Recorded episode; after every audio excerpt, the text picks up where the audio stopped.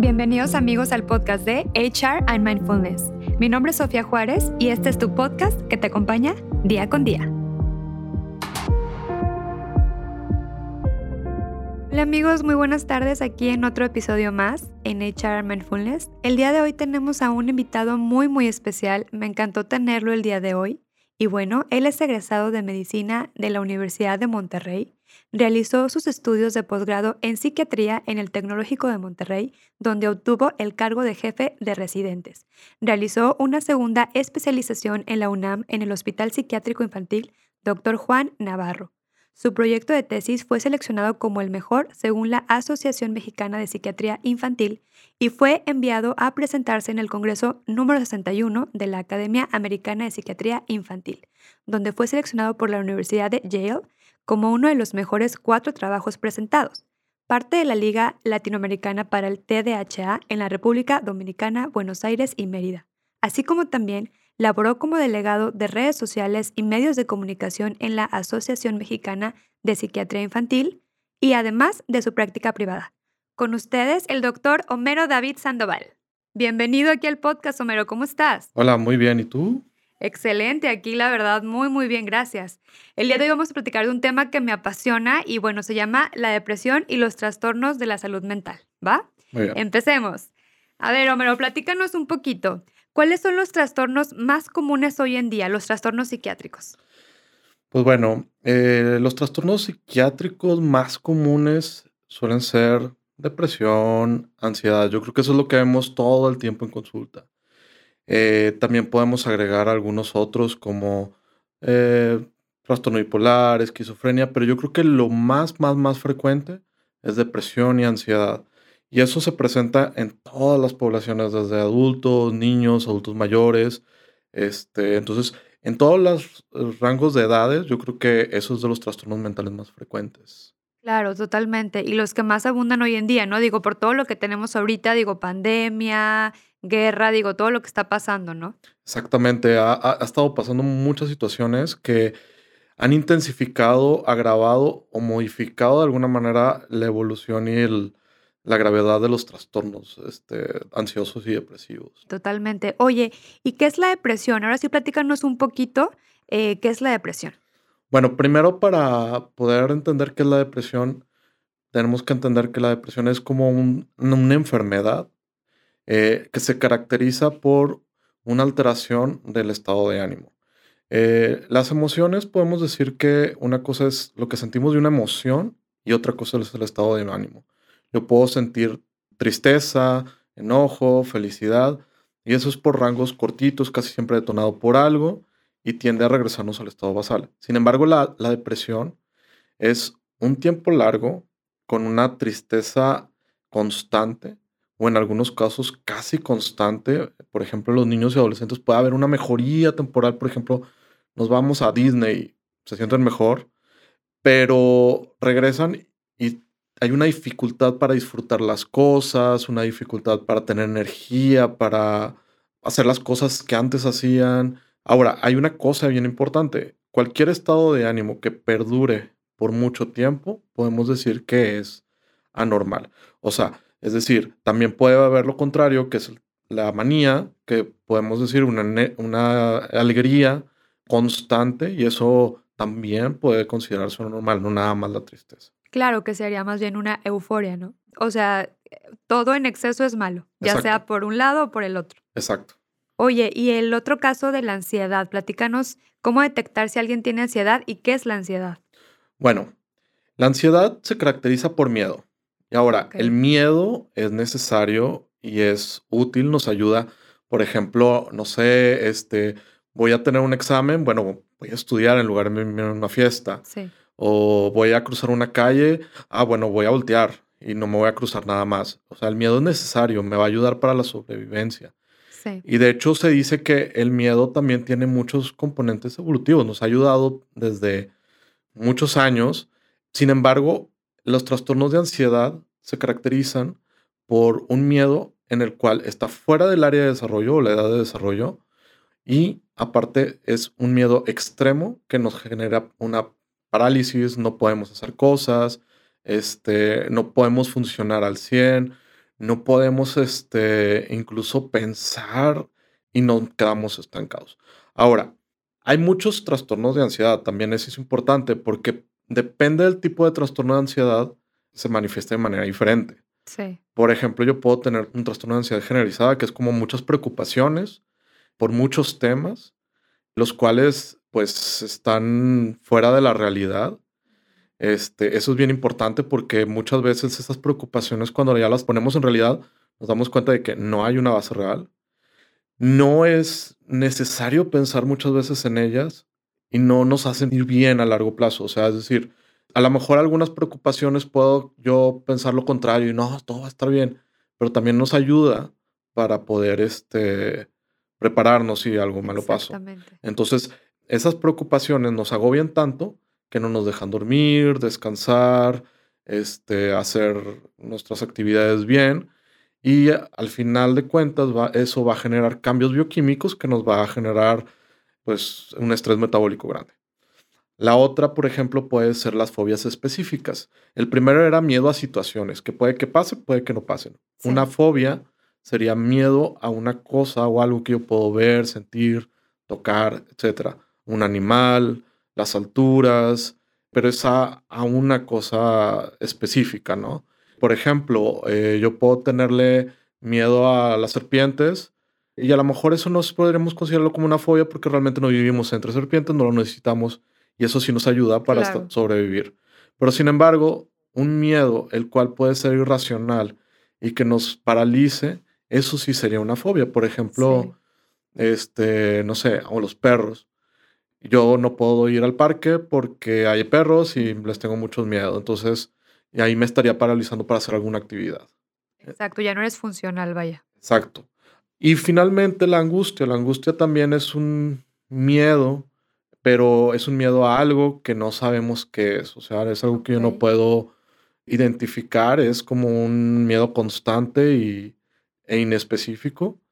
Y bueno, y eso nos puede llevar a otro trastorno de ansiedad que se llama trastorno de pánico, que es una serie de síntomas como falta de aire, palpitaciones, sudoración, visión rara, como un poco borrosa, náuseas, oídos tapados, sensación de algo en el estómago y ganas de ir al baño. Ahora, todas esas sensaciones podemos decir que son sensaciones normales en algunas situaciones. Por ejemplo, no sé si te ha tocado ver o escuchar o tener un perrito que llegas y lo primero que haces se hace pipí. Sí, sí, sí me ha tocado tener eso. Ok, ¿eso por qué es? Porque la emoción hace que el perrito sienta algo que hace que elimine este, la orina. de hecho, no la necesitamos eliminar porque hay que tomar en cuenta que todo esto es como viejo, es algo que tenemos desde la era primitiva. Entonces nos ayudaba para escapar si había algo malo. También, por ejemplo, la sudoración nos sirve si alguien llega, nos agarra y nos podamos escapar. Ay, o sea, todo tiene su función, vaya. Todo tiene su función. Respiración rápida para poder correr, para poder, la visión rara para ver hacia el frente y no, no caernos y poder seguir corriendo. Entonces, todo tiene una función. Sin embargo, activamos esos mecanismos de alarma cuando no son necesarios, además de que le añadimos toda la sensación negativa y pensamientos negativos que se tienen, porque no sé, por ejemplo, hay ocasiones que podemos tener síntomas muy parecidos. ¿Te gustan las montañas rusas, por ejemplo? Ay, me encantan. ok, ¿qué sientes? Siento adrenalina y mucha emoción, como mucha, o sea, así como adrenalina. ¿Qué es la adrenalina? Por ejemplo, corazón. Corazón, palpitaciones, eh, respiración rápida. Si te fijas, es muy parecido a un ataque de ansiedad. Sí. La diferencia es la visión que tenemos positiva uno y la otra. Y, la otra que es negativa. Sí. Pero es la misma sensación, vaya. Parecida. Ok. Y son de cierta manera, como tú bien comentas, como formas de, como de salir en ese momento de lo que estamos viviendo, ¿no? Ok, ok. No, qué interesante, wow. Entonces cada uno es como para cada situación y cada cosa. Oye, y por ejemplo, el famoso trastorno TLP, platícanos un poquito en qué consiste y bueno, ¿qué es? el trastorno, el TLP es un trastorno de personalidad, trastorno límite de personalidad. Este, este se caracteriza por una alteración en la forma de relacionarse con las personas. Hay Sí. una idealización y devaluación constante de las personas. Un día puede ser lo mejor, otro día puede ser lo peor, pero aparte también se caracteriza por un miedo al abandono, Okey. mucha impulsividad, y eso genera que muchas veces también tengamos una especie de ideación paranoide, es decir, eh, idealizo a alguien, pero los ponemos a prueba y luego me, me siento este, mal de que lo puse a prueba y luego hago cosas que luego me hago sentir mal. Entonces hace que las emociones se disregulen. Se caracteriza por una disregulación emocional importante. Genera lo que nosotros llamamos depresiones caracterológicas. O sea, sí son depresiones, pero son depresiones diferentes. Son depresiones que tienen mucha relación con, la que nos está sucediendo. Es decir, son depresiones que a lo mejor, no sé, corta con alguien, pues el mismo duelo no es el mismo duelo que llevaría otra persona. Agregándole también que la impulsividad este, puede ayudar a que la persona tenga intentos suicidas recurrentes, conductas manipulatorias, y esto agrava la situación tanto conductualmente como anímicamente. Y entonces genera mucha disfunción en las personas que tienen este tipo de trastornos de personalidad. Ahora, hay que tomar en cuenta que un trastorno de personalidad no es un trastorno de personalidad hasta que se manifieste de manera continua durante mi vida en varias etapas. Es decir, si por ejemplo, yo me acuerdo que cuando yo estaba en el hospital, este, llegó una paciente que le dieron diagnóstico de trastorno de personalidad limítrofe. Yo estaba en ese momento rotando por el hospital infantil y entonces este, el residente que la recibió, pues bueno, la presenta y le pone el diagnóstico trastorno límite de personalidad. Entonces le, le comento, oye, pero ¿estás seguro? Porque a mí me tocó verla en la mañana en el hospital infantil cuando le dimos el diagnóstico de que su hijo tenía cáncer y mal pronóstico. Exacto. Ahora, eso no es un trastorno límite de personalidad, es un trastorno adaptativo, es una situación Claro. eh, muy fuerte. Y ahora, para poder ser un trastorno límite de personalidad, tenemos que tener ese tipo de conductas. Bueno, ella se había intentado aventar de un puente peatonal. Este tipo de conductas durante toda nuestra vida en varios, Repetitivas, claro. exactamente, y en varias situaciones. Claro, repetitivas quizá puede ser cada mes, digo, que sean constantes, ¿no? O sea, que tengas estos comportamientos Sí, constantemente. incluso no tan seguido, puede ser una vez cada uno o dos años, a veces o menos.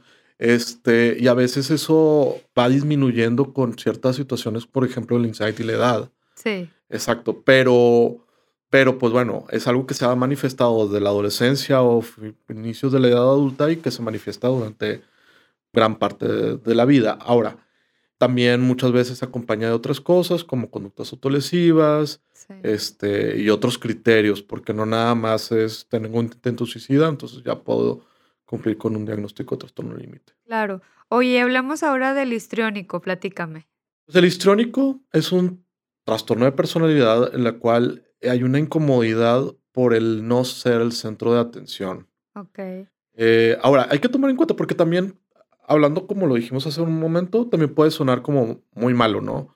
Sí. Pero todos los, todas las personalidades tienen como su parte buena y su parte mala. Sí, definitivamente. O Claro, sea, claro. es, eh, hay que tomar en cuenta que los trastornos es lo que nos lleva a, la- a lo, a lo negativo, pero, por ejemplo, una personalidad histriónica puede ser muy exitosa en algunas áreas como, por ejemplo, algo Sí. artístico o, por ejemplo, en ventas quizá, este, y de cierta manera ayuda para ciertas Claro. cosas. Entonces, el que me guste llamar la atención, expresarme, o en, el caso del trastorno límite de personalidad, muchos actores, este, músicos, escritores pueden llegar a tener también rasgos de, Claro. bueno, de los dos. De hecho, nosotros llamamos clusters a como los tipos de personalidad.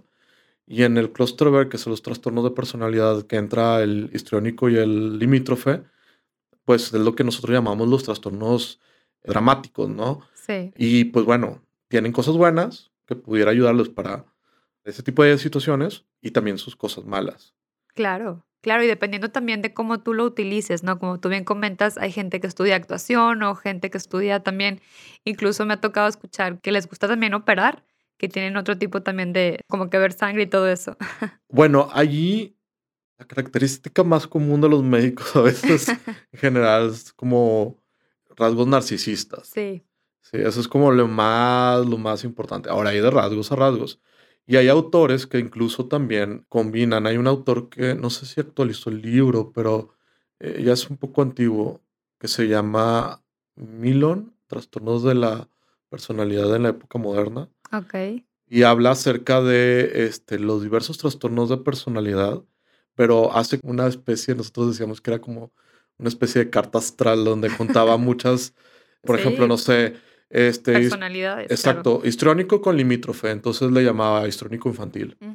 Eh, había un limítrofe con este antisocial y hacía sus combinaciones y pues bueno, hacía como una subclasificación de los trastornos de personalidad. Claro, y aparte, o sea, tú puedes tener a lo mejor una combinación y te sirve para lo que también estés haciendo, ¿no? Y Exacto, de hecho hasta los que suenan más eh, malos sirven para algo, no sé, Claro. por ejemplo, el antisocial que, bueno, bueno, el antisocial que, que muchas veces es como que, no, es un antisocial.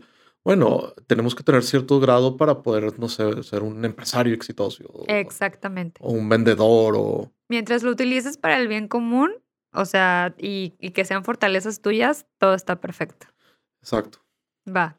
Oye, y bueno, ya regresándonos un poquito eh, a la depresión, ¿cómo podemos identificar, eh, Homero, cuando alguien padece de depresión? Estos signos que nos pudieran dar estas señales. Muy bien. Primero, creo que es importante que muchas veces no podemos hablar de depresión sin hablar de ansiedad. Ok. Porque tanto químicamente, dicho, mm, es bien común que iniciamos tratamiento para ansiedad y todos, "Ah, pero es un antidepresivo. Es que químicamente es lo mismo. O sea, químicamente un trastorno de ansiedad y un trastorno depresivo este, se tratan muy parecido. Este, y si alguien tiene ansiedad, seguramente en un momento va a llegar a tener depresión, si es que no ya la, si no ya la tiene. Si alguien tiene depresión, en algún momento va a llegar a tener ansiedad, si es que no la tiene es ya. parte de. De hecho, hay algunas escalas que nosotros utilizamos, que por ejemplo el Hamilton, que se llama Hamilton A, Hamilton D, y muchos ítems son como muy parecidos. eh, y es por lo mismo, mu- muchos síntomas son, son síntomas similares en la ansiedad y la depresión.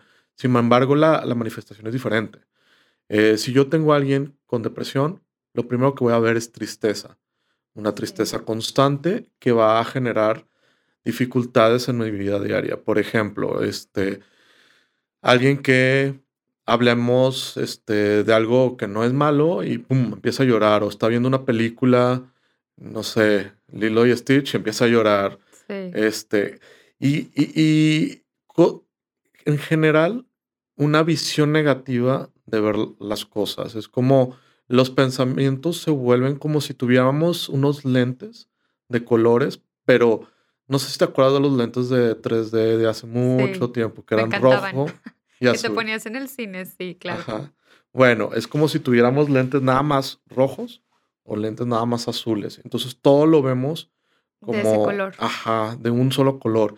E incluso si nosotros de que, oye, pero es que, no sé, por ejemplo, hay ideas de minusvalía, valgo menos que otras personas o no puedo lograr las cosas. Puedes mostrar que, oye, has logrado hacer muchas cosas. No, no es cierto. Claro, o sea, todo lo ven pesimista, ¿no? El escenario pesimista, todo me va mal, todo Eh, sucede mal. Exacto. Y cuando hay algo bueno, es como, ay, pues obviamente lo tenía que hacer. O sea, Claro. si no entraba a, a la prepa, pues, pues no me va, pues sí, pero es un logro. O sea, Claro. hiciste un examen de admisión, fuiste seleccionado de tantas personas y así en, en muchas cosas. Lo pasan desapercibido. Exacto. Entonces, normalmente, e- esa es la principal característica que vemos en general como en eh, la, la familia, los amigos que estamos alrededor. Otra cosa que podemos ver sería la energía. Sí, de la persona. Este, puede ser alguien que, por ejemplo, sea muy activo, que le gusta hacer muchas cosas, que de repente llega como hablando poquito, este, algo disperso, también la concentración. En los niños y adolescentes a veces cambios en calificaciones, se van para abajo. Sí. La irritabilidad es una característica más que, en- de hecho nosotros decimos que más que tristeza en un niño, lo principal es la irritabilidad o el aburrimiento. Ok, sí, o por ejemplo también desmotivación, ¿verdad? Falta de motivación, exacto. Claro. Este, otra cosa también importante es alteraciones en ciclos biológicos. Ok. Sueño, alimentación, etcétera. Pueden aumentar de peso, bajar de peso. Pueden dejar de dormir o dormir todo el día. Entonces, o incluso tener combinación de estas. O sea, periodos de mucha hambre y de repente periodos de no como nada en tres días y después otra vez atracones. O duermo tres este, horas una noche y al día siguiente eh, bien y después empiezo a dormir 12 horas, 13 horas, 15 horas. Exactamente. Oye, y en estos casos, por ejemplo, si tenemos un familiar, un amigo, alguien que ya identifiquemos que tiene estas señales, eh, ¿qué podemos hacer? Lo ideal es buscar ayuda. Ok. Eh, yo normalmente les digo, ve con un profesional de la salud, ya sea un terapeuta, un psicólogo o un psiquiatra, pero busca ayuda. Eso es lo más importante. Muchas veces, este, y eso también es importante, que sepas con quién vas. Por ejemplo, no sé, eh, podemos ir con un este, psicólogo. Sí. Este, y nos va a ayudar terapéuticamente. Y hay que saber también qué, qué tipo de terapia nos va a, a dar, porque todos los tipos de terapia tienen un beneficio. Sin embargo, es diferente el beneficio que podemos tener de un tipo de terapia a otro tipo de terapia, que a lo mejor en un tipo de terapia el, beneficio, bueno, el, manejo es diferente, pero los dos nos van a ayudar igual. Exacto. Ahora, la otra es, si vamos con un psiquiatra, también es importante porque a veces nos va a ayudar para identificar que no tengamos alguna enfermedad, por ejemplo, problemas tiroideos. Ahorita con pandemia se está grabando mucho, por ejemplo, por niveles este, bajos de vitamina D. La vitamina D se activa con el sol y es un como activador de, la serotonina. ayuda a la producción de serotonina. Entonces, tenemos niveles bajos de vitamina D, podemos tener riesgo de tener episodios depresivos. Entonces, este, ese tipo de, cosas las podemos este, identificar. Ahora, también hay que tomar en cuenta, no todos los psiquiatras tienen entrenamiento psicoterapéutico. Claro. Igual incluso los psicólogos, no todos los psicólogos tienen entrenamiento psicoterapéutico, entonces es importante que veamos eh, qué es lo que estamos, a quién estamos viendo, ¿no? También me ha tocado hasta profesionales de otro tipo, no sé, un LAE, que ve pacientes. y bueno, tenemos que saber con quién estamos viendo y qué, claro. va a pasar. Y que sea, como tú bien comentas, experto en la salud mental. Exacto. Y también ver, por ejemplo, si es un psiquiatra, bueno, que también tenga entrenamiento psicoterapéutico. O derivar con un psicoterapeuta. O derivar con un psicoterapeuta. Excelente. Oye, y bueno, en caso de pacientes que han tenido pensamientos suicidas, ahora sí, Homero, ¿qué porcentaje son los que salen adelante y le dan un nuevo sentido a su vida? Bueno, eh, en general, eh, cuando tenemos un paciente con ideación suicida, muchas veces mejoran mucho con tratamiento, ya sea terapéutico o farmacológico. Ahora, el riesgo es cuando no se trata. Había una... Vamos a hablar un poquito de la historia de los antidepresivos como para también conocer esta parte que es importante. Hace mucho tiempo, eh, cuando salió el primer antidepresivo, empezó a salir como un warning de que los antidepresivos generaban ideación suicida. Sí, sí, sí. Como que tenían esta fama, ¿no? Eh, no, salieron en investigación. Okay. O sea, sí era, sí se veía y se medía que los antidepresivos producían ideación suicida. Okay. Y de hecho, si buscas en un libro, ahí te va a decir, eh, los antidepresivos pueden activar ideación suicida. Y después se ha visto que no es tanto así, ¿ok? Lo que pasa es que una persona que tiene depresión y ya tiene esa ideación suicida, el antidepresivo le puede producir como una especie de mejoría inicial de energía o motivación que al principio no la tenía, pero sin sentirnos completamente bien. Ok. Y eso puede aumentar el riesgo suicida. Ya, ok. Entonces, siempre que utilizamos antidepresivos, los primeros, este, quizá dos semanas debemos de vigilar, quizá el primer mes. Sí. Este, pues cualquier riesgo que podamos tener suicida. Obviamente, si, si son depresiones especialmente graves o que tengan ideación suicida. Ahora, este, eso generó que se dejaran de utilizar eh, los antidepresivos en esa época. Ok. Y después se dieron cuenta que dejándolos de utilizar, eh, la tasa de intentos suicidas aumentó más cuando había antidepresivos. Wow. O sea, incrementó. incrementó. Es decir, si yo no utilizo un antidepresivo, eventualmente puede tener un intento suicida. y no vamos a hacer nada con la ideación suicida y no va a mejorar. Ahora, obviamente también no es nada más dar antidepresivos y ideación suicida. Hay otras cosas que podemos hacer también, este, especialmente terapéuticas. Este, Una combinación de ambas. Exacto. Eh, ahora, si hacemos, si se hace un buen manejo terapéutico, suele haber mejoría en esa ideación suicida. Ahora, también depende mucho el diagnóstico, si es un paciente con una, por ejemplo, un tipo de personalidad limítrofe, a lo mejor ahí podría ser un poquito más complicado.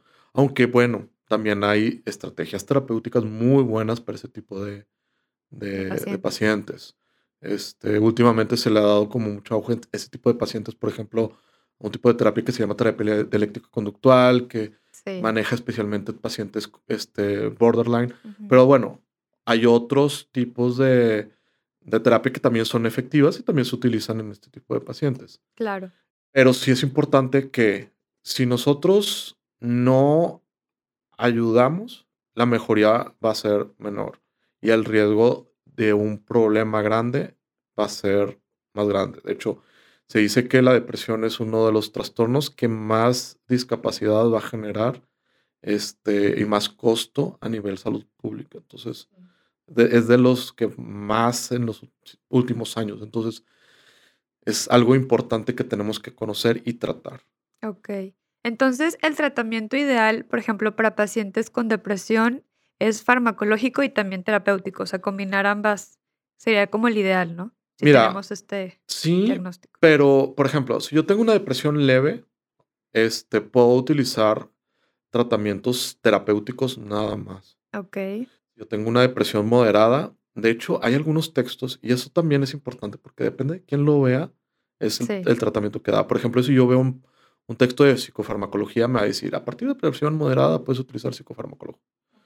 Y la verdad es que, pues, yo no considero que sea lo mejor puro medicamento porque al final la herramienta no se va, o sea, para poder salir de eso a largo plazo no se va a dar del todo. Entonces, creo que es importante eh, la combinación incluso en depresiones moderadas. Sí. Pero incluso también en textos este, de psicología también habla de que si una depresión moderada este, puede salir con tratamiento psicoterapéutico. Ahora, algo importante es, yo normalmente yo doy una clase de psicofarmacología en psicología este, y les digo que lo más importante, por ejemplo, en una depresión moderada sería si genera alteración en los ciclos de biológicos, sueño, alimentación, concentración, energía, etc. Si es una depresión que yo veo que no hay un avance o que me quedo estancado por un tiempo este, adecuado, no sé, depende, depende del tipo de terapia, o que incluso veo que no avanza, que las ideas son muy rígidas o... no hay mejoría. No hay mejoría, o que lo veo muy grave con ideación suicida. También otra cosa importante en infantil. En infantil yo sí considero que el 100% valdría la pena valorarlo, porque la población infantil, eh, hay que tomar en cuenta y adolescente, es muy impulsiva. Y no tanto que los intentos suicidas sean por ideación suicida constante, sino que los intentos suicidas suelen ser por impulsividad. Eh, pasa algo, me enojo con mi mamá, me, me castiga y pum, voy y me tomo las pastillas. Entonces, ese tipo de, de, cosas también las tenemos que evaluar. Y, agregamos a un fenómeno que también se está dando mucho, que es el, la conducta autolesiva sin fin suicida. También es algo que se debe de tomar en cuenta. Que se ha visto que tiene una relación grande con serotonina y que tiene una conducta muy parecida, o sea, tienen como eh, una serie de factores muy parecidos a los de consumo de drogas. Ah, ok. Y de hecho también en cuanto al, en cuanto a conducta, me funciona mucho como una, una conducta de, como de alivio, de respiro. Yo me siento muy triste y va a tender a, mejorar la emoción después de que me corto porque la convierto en otro tipo de dolor.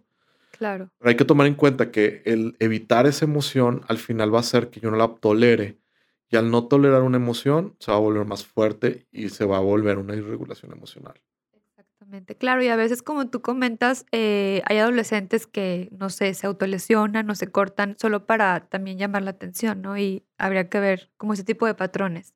Sí, llamar la atención, pero al final de cuentas me acuerdo de un texto que decía, este, eh, que sí es como una llamada de atención, pero es una llamada de atención de que tengo un dolor interno que tengo que atender. atender. No es tanto de, "Ay, voy a hacer que... Es una necesidad no cubierta, totalmente. Entonces, al final de cuentas, si, si hay una conducta autolesiva o hay, ojo, conducta autolesiva puede ser muchos factores. Yo siempre pongo en otra clase que doy, eh, por ejemplo, no sé si he visto la película de eso. Sí, La niña. Ajá, la niña, este, en- hay un episodio, una escena donde la niña pasa por una situación, el papá se acerca, eh, no estoy seguro qué pasa, pero como que hay una situación de abuso, Ok, la niña se mete al baño y se corta el cabello. ok. Es Eso- respuesta a eso. Exacto, eso es también una conducta autolesiva, aunque no me estoy cortando. Exactamente. También puede ser incluso tatuajes. Digo, no es como que todos los tatuajes son autolesivos, sino que me siento súper triste, pum, me tatúo. Exacto. Identificar estos patrones que después de me siento triste, hago esto. Y Exacto. lo hago luego, luego. Exacto, ah, hasta cosas como comer o... Sí, como atracones, Ujú. etcétera. Habría que identificar ahí. Sí, perfecto. Oye, Homero, y bueno, ya por último, recomiéndanos algunos libros acerca, por ejemplo, de la resiliencia o algunos que tú conozcas.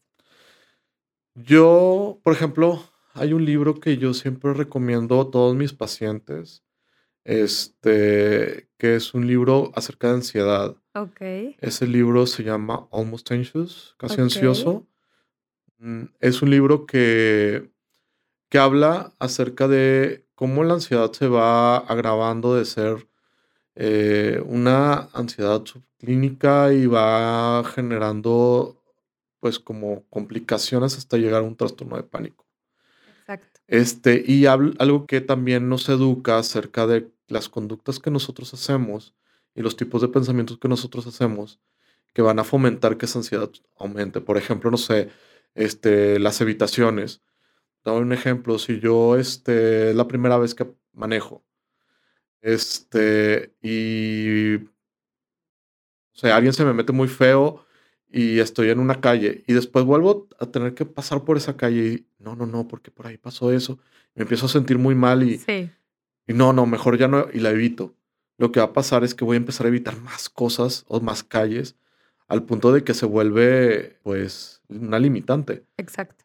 Entonces, algo que tengo que tomar en cuenta es, ¿se va a sentir feo? Sí, se va a sentir feo, pero lo tengo que enfrentar. Y ese libro nos ayuda a entender eso y da ciertos ejercicios cuando la ansiedad es manejable. Y nos da como ciertas, también como tests para ver si ya nos estamos yendo al otro lado y nos da el warning de ve a buscar a un profesional.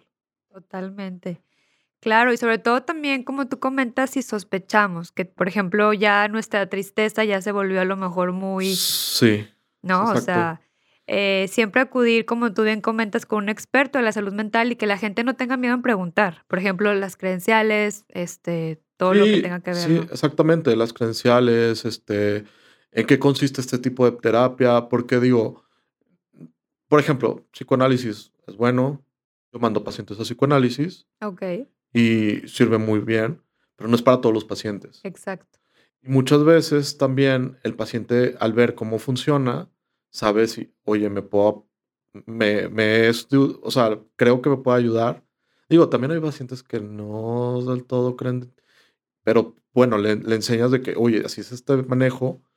No sé, por ejemplo, también cognitivo. Yo he tenido pacientes que me han dado a cognitivo y me dicen, es que eso para qué me va a servir. Claro, ¿no? Sí, entonces, es- bueno, es que a lo mejor ese paciente es perfil de otro tipo de terapia. Entonces, es importante que, que ellos sepan qué, qué es lo que se va a hacer para que entiendan el proceso y que entiendan, pues, cómo les va a dar un beneficio. Y hay que tomar en cuenta todos los tipos de terapia nos van a llevar un beneficio, o por lo menos los principales. Los principales, que son los más conocidos, ¿no? Exactamente, Perfecto. digo, de repente hay cosas que no. Y eso también es importante. Sí, las famosas eh, pseudociencias, ¿no? Pseudoterapias. Sí, exacto. A ver, ¿cuáles son las, las, o sea, para que la gente ahorita que nos está escuchando tenga mucho cuidado, porque sí, de repente, digo, se llaman ser terapias, o sea, más bien psicoterapias cuando no lo son. Exacto, este, me ha tocado de que, oye, este, estás yendo a terapia, por ejemplo, un paciente que me, que llega por primera vez, sí, sí, fui a terapia de imanes, por ejemplo. No, no, no. O, O, o de- barras también. Unas, digo, yo he escuchado, ¿verdad? Jamás he ido, pero tampoco. sí, o este, sí, este, me lee el no sé qué, o El tarot. tarot, No, ajá. no, no. Sí, entonces, este, no neces esas cosas no necesariamente, o no nos van a ayudar. Y es que no están avaladas científicamente, ¿no? Exactamente. Este, Ojo con eso. sí, sí. No están avaladas científicamente. No sé, también tengo como una especie de, de con esta cuestión de, ah, es que también hubo un texto que alguna vez leí, este, que decía que el psicoanálisis era una pseudociencia. Ok. ¿Y qué opinas de eso? Pues es complicado porque también el psicoanálisis no busca ser una ciencia exacta. Entonces, no, no podemos decir como que es comprobable científicamente Sí. todo de, pero sí hay un beneficio. Y, Sí. y al principio, al, al- al final, incluso en cuestiones médicas, muchas veces no quiere decir, ah, esto va a ser así, sino que hay cosas que no se pueden comprobar del todo. Pacientes Claro. que van muy, muy, muy, muy mal y de repente, pum, mejoran, o pacientes que van bien y, pum, reacciones adversas o raras. o- Claro, depende también lo que te funcione a ti. Exactamente. momento. Entonces, no puedo decir que, que el psi- psicoanálisis no sea algo valioso, pero también no busca como tal ser una ciencia exacta. Claro. Entonces, no puedo y no- aparte es muy largo también. exactamente. Sí. Inclui- entran muchas variables. Pero, por ejemplo, hay otros tipos de terapias que a lo mejor pueden ser más cortas, Ujú. este, que también nos van a dar beneficios. Este, pero, por ejemplo, otras como esto que, que hablamos, pues esos no tienen un aval científico. Claro. Entonces tenemos que ver si la persona, yo lo que les diría es, vean si el tipo de terapia se, se aprende en una universidad. Sí, totalmente. Y si está avalada científicamente. Sí, pero si está en una universidad es más fácil que esté avalado científicamente. Digo, lo veo difícil que, no sé, el autónomo de ¿Cuál Nuevo es? León esté, Claro. habla- esté dando terapia de imanes. No, no, Una no, clase. no.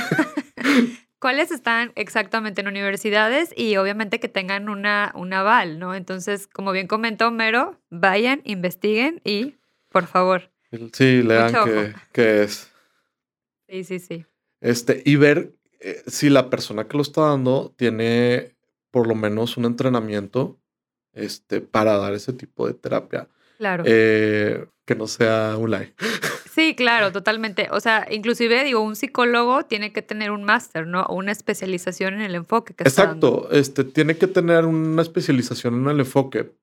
Pero todavía, por ejemplo, que me ha tocado, es que la salud mental, Sí. desafortunadamente, yo creo que es el área- una de las áreas donde más ese estigma hay y más charlatanería podemos Sí. tener. Entonces, como digo, es que es, a para mí sí fue muy sorprendente una vez que yo estaba con un paciente y, y para, fue, fue pura casualidad porque yo eh, y estábamos haciendo un informe de un paciente Sí. y le pregunto de que, porque era legal, o sea, era un paciente legal que íbamos a ir a, Ok. yo le, le digo al terapeuta, entre comillas, de que, oye, este, ¿me puedes pasar tu cédula? Porque la voy a agregar como un Sí. dictamen este, en conjunto. Me dio muchas largas y después, ¿Cómo por qué? Ajá. hasta que después me dice, no, no te lo puedo pasar. Y yo, ok, ¿Por qué? ajá. Busqué ir a la... Ay, no. Sí. Pero eras, era el psicólogo del paciente que, Sí, que tenías tú a cargo. exacto. Entonces, ¿Y qué pasó en ese momento? Ay, no puede ser. no sé. Ojo, ojo, chicos, con esto. Sí, pues yo lo que hice fue hablar con la familia, le comenté sobre que yo necesito trabajar con alguien que tenga cédula. Totalmente. La verdad es que era un paciente foráneo y Ah. vivía, vivía también en, un, en una ciudad pequeña, no había muchos profesionales, entonces les dije, bueno, no estoy pidiendo un máster, con que tenga licenciatura en psicología. Exactamente. Chicos, mucho ojo. Y sobre todo también, digo, en, en las páginas web y todo, tienen que ver que tenga, como bien comentó Mero, la cédula profesional. O sea, Sí, sí, sí, eso es imprescindible. sí, exacto. Este, y pues bueno, que tenga entrenamientos, que tenga Claro. experiencia, este, pues bueno, Y pues bueno, muchas gracias por compartirnos esto. Y sí, chicos, mucho ojo. Siempre pregunten, no tengan pena. Siempre, oye, pásame tu CV, tus credenciales, dónde te formaste, qué especialidad tienes, o sea, todo. No duden en preguntar. Sí, de hecho, eso últimamente se ha hablado mucho con, con médicos y de hecho se ha puesto de que pídele que sea certificado. Entonces, sí. sí, totalmente, es muy importante. Sí, porque de hecho, digo, no sé, hubo una noticia de un ginecólogo pediatra o algo así que hizo una cirugía plástica y la paciente le fue mal y no sé si... Y lo demandaron y todo, sí, sí. Hace unos años, entonces sí es importante eso. Totalmente importante. La salud mental también es salud. Claro, y la salud mental, chicos, no se pone en manos de cualquiera, sino de un experto en la salud mental. Muy bien, Homero, pues ya para finalizar, por favor, déjanos tus redes sociales, pero por último, dinos en qué lugares eh, o en qué sitios pueden acudir las personas que tengan estos síntomas, que quieran tomar terapia, acercarse con un experto de la salud mental. Bueno, en general hay muchos lugares donde podemos acercarnos. Este, por ejemplo, si nosotros este, podemos buscar psicólogos, podemos buscar psiquiatras, podemos acercarnos a asociaciones, por ejemplo, existe Ingenium, eh, que es una asociación que ayuda para psicoeducación acerca de pacientes con trastorno bipolar, ansiedad, depresión, bueno, en general todos los trastornos mentales. Debe haber muchas asociaciones en otros lugares. Este, incluso, eso es importante, si, si somos estudiantes, la universidad debe contar con un área de salud mental. O ahorita con nuevos cambios en cuanto a políticas, también los trabajos deben de contar con un área o por lo menos algo en salud mental. Entonces es algo donde nos podemos acercar y eso es importante. Ahora, si no queremos utilizar estas opciones, que a veces no son opciones que nos dan tratamiento, incluso en psicología, por ejemplo, pero nos pueden derivar a un lugar. Ahora, si no, podemos buscar, hay muchos, este, por ejemplo, directorios o buscar en hospitales donde pueda yo tener un contacto con un psicólogo o un psiquiatra. Este, hay gente que dice, no, es que el psicólogo no, me, no va a atender bien porque no es médico. Pueden ayudar también. Claro. Tienen un entrenamiento y tienen un ojo clínico para ver si es necesario derivar o si lo pueden ver. Y en el, en el transcurso del tiempo también pueden ser capaces de tomar esa decisión. Exactamente. Ahora, pueden ir con un psiquiatra y no necesariamente todos los pacientes que llegan con un psiquiatra terminan siendo medicados. Claro, es un estigma. Olviden ese estigma, no existe. Sí, de repente me toca gente que siento que piensa que yo estoy, ay, a ver, ¿quién voy a medicar hoy? No es el caso. No. A veces ni siquiera los terminamos viendo nosotros porque los derivamos con un terapeuta, ¿ok? Así es. O lo damos psicoterapia. Ahora, pero es bien importante buscar a algún profesional. Acercarse, claro que sí. Pues muchísimas gracias, Homero. Y por último, por favor, compártenos tus redes sociales. Ah, sí, claro. Bueno, yo tengo un Instagram que es DR Homero Sandoval. Y en Facebook sería Doctor Homero Sandoval. Excelente, pues ahorita mismo los anoto ahí en mis páginas también para que lo puedan seguir aquí a Homero. Te tendremos en otro episodio, Homero. Muchísimas gracias, me encantó a platicar contigo de este tema. No, claro, de nada. Ya platicaremos en otra ocasión. Gracias. Hasta luego. Bye. Muchísimas gracias amigos por habernos acompañado en este espacio, que es tu espacio. Nos vemos en la próxima sesión privada en terapia. Gracias.